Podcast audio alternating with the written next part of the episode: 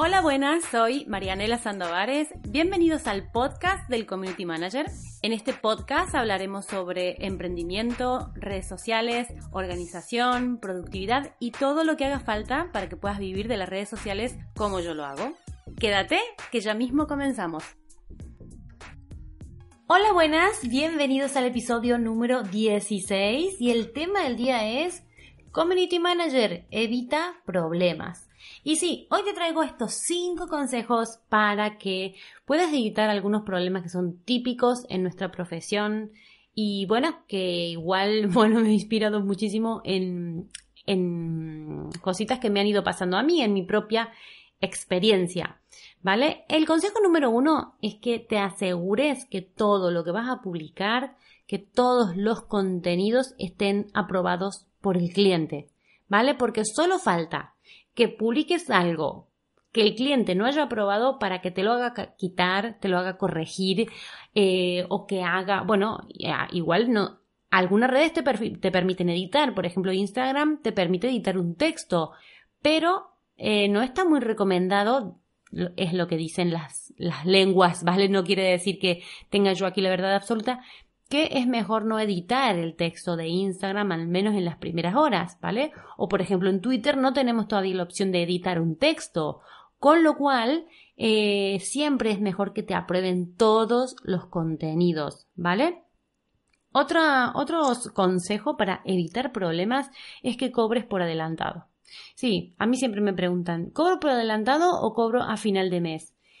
Yo personalmente siempre cobro a final de mes, pero porque tengo clientes que tengo muchísima confianza ya de años y que eh, no nunca he tenido problema, pero bueno, esto no quiere decir que tú no los vayas a tener, con lo cual yo siempre aconsejo que cobres por adelantado, ¿vale? O que cobres aunque sea un porcentaje por adelantado, ¿sí? Esto te evitará bastantes problemas, ¿vale? Y además importantes. El número tres, consejo número tres, es que inicias sesión también en una cuenta del cliente. A mí me gusta que el cliente sienta que él también tiene poder sobre sus redes, que tiene acceso. ¿Vale? Esto es algo que hay algunos community managers que no lo comparten. A mí eh, me da sensación de seguridad también que ellos tengan, alguien de la empresa también, acceso a las cuentas, aunque no vaya a estar comentando ni me vaya a estar tocando temas de, notificaciones para que yo no me pase ni una, ¿vale? Pero en algún momento, si tú pierdes el móvil, te roban el ordenador o pase cualquier catástrofe, eh, que puedas comunicarlo, ¿vale? Yo siempre, bueno, como digo, community, community manager prevenido vale por dos, ¿vale? Y sobre todo también da mucha sensación de control a ellos, aunque no vayan a hacer nada, eh, puedes ponerlos como administrador, por ejemplo, de una fanpage, o puedes hacer, yo en caso de un cliente eh, le he enseñado a usar Instagram y, y le he dado, eh, he iniciado sesión en la cuenta de Instagram en el móvil de la em, empresa, ¿vale? Para que él también tenga y que en cualquier momento pueda entrar. Y si quiere dar likes y si quiere dejar comentarios en otras, en otras cuentas, también estaría buenísimo porque nos ayudaría también a hacer crecer la comunidad, ¿sí? Community Manager evita problemas y el consejo número cuatro es que agregues condiciones en el presupuesto. ¿Vale? Si tú haces un contrato, que ese contrato sea bien completo, que tenga las cláusulas bien preparaditas para cualquier cosa, para cualquier eh, problemita que puedas evitar, ¿vale?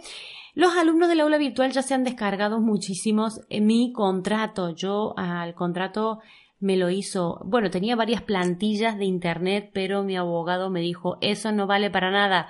Y me hizo un contrato nuevo y eh, bien específico, ¿vale? Bien específico y que lo vamos, siempre lo consulto con él cada vez que tengo que hacer un contrato porque lo personalizo para cada cliente.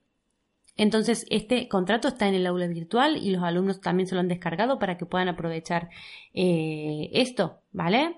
Entonces, eh, es importante que si vamos a hacer un contrato, seguramente estará supervisado por un profesional o estará bien revisadito, pero si vamos a hacer un presupuesto, no nos olvidemos de poner en observaciones las condiciones que a nosotros nos convengan que queden bien claras, ¿vale? Sobre todo lo del pago, aquí se puede poner bien clarito que el pago puede ser por adelantado o un porcentaje que se adelante o lo que sea, ¿vale? Pero no nos olvidemos de agregar condiciones en estos documentos que van a ir firmados por nuestro cliente, ¿vale?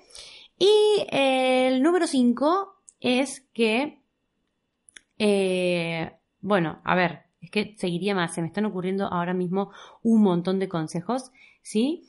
Pero eh, que evites problemas y que no hagas cosas que no te vayan a pagar, ¿vale?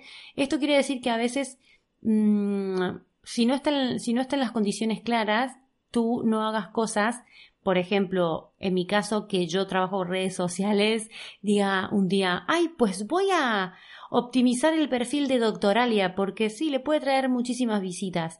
Y yo lo hago, ¿vale? Porque yo quiero y luego se lo quiero cobrar. No, ¿vale? No hagamos tareas ah, por nuestra cuenta, ¿vale? Es un, un, poco falso este ejemplo que estoy poniendo porque para eso necesitaría usuarios, contraseñas y tal.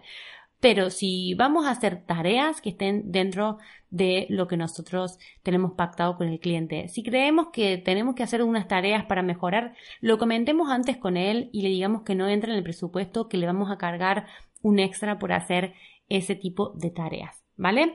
Así que espero que te hayan gustado estos cinco consejos para que evites problemas. Te espero en mi cuenta de Instagram, en mi canal de YouTube, suscríbete que ya cada vez crecemos más y me hace muchísima ilusión tenerte por ahí. Me vas a encontrar como Marianela Sandovares. Déjame cinco estrellas, porfa, y una reseña aquí en iTunes o en Evox donde me estés escuchando. Espero también que me estés escuchando en Spotify. Me hace mucha ilusión tener este podcast en Spotify que me escuche la gente por ahí también. Y recuerda que los sábados también sale en YouTube. A lo mejor me estás escuchando de YouTube. Besos y abrazos si me escuchas desde ahí. Porque no es una plataforma exclusiva de podcast, pero me encanta tenerlo ahí para la gente que no está acostumbrado a usar aplicaciones, aplicaciones de podcast, ¿vale? Y suscríbete al aula virtual, marianelasandovares.com, encantada de tenerte por ahí. Cada vez son más alumnos, mejor feedback y esto es mucho más que un curso de community manager. Así que encantada, encantada de tenerte en el podcast día a día escuchándome, bueno, día a día no, sábado a sábado, ¿vale? Muchas gracias por estar y nos vamos escuchando. Adiós.